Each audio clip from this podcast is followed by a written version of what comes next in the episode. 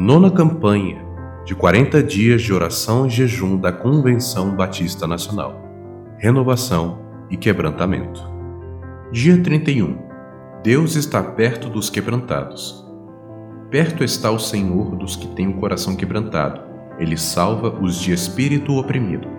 Salmo 34, 18. Deus se compadece dos aflitos e ouve o clamor dos quebrantados.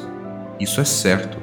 E Avé disse a Moisés: Ouvi o clamor do meu povo no Egito, vi a aflição imposta pelos feitores, desci para livrá-los. O Senhor aproximou-se quando foi buscado pelos filhos de Jacó, e não apenas para observar, ele agiu. Os olhos do Senhor percorrem a terra, e ele conhece os justos pelo nome.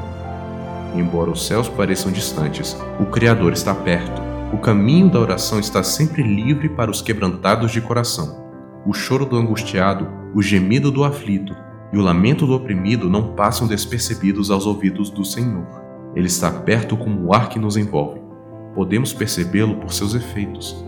Não o vemos, mas sabemos que tudo ao nosso redor está sendo movido por ele e está imerso nele. Quando o buscamos com sinceridade, em atitude humilde, como crianças que desejam aconchego e alimento no seio materno, o Todo-Poderoso nos acolhe e envolve graciosamente em amor e cuidado. O orgulho afasta Deus. A soberba, a arrogância, a prepotência atraem ira e juízo. Com Deus, menos é mais. Quanto menos de mim, mais de Deus.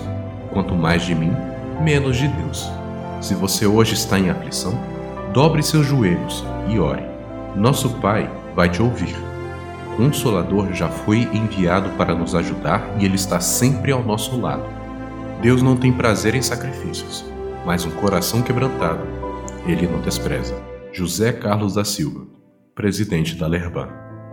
Motivos de oração: ingratidão pela liberdade de culto, pela evangelização dos sertanejos.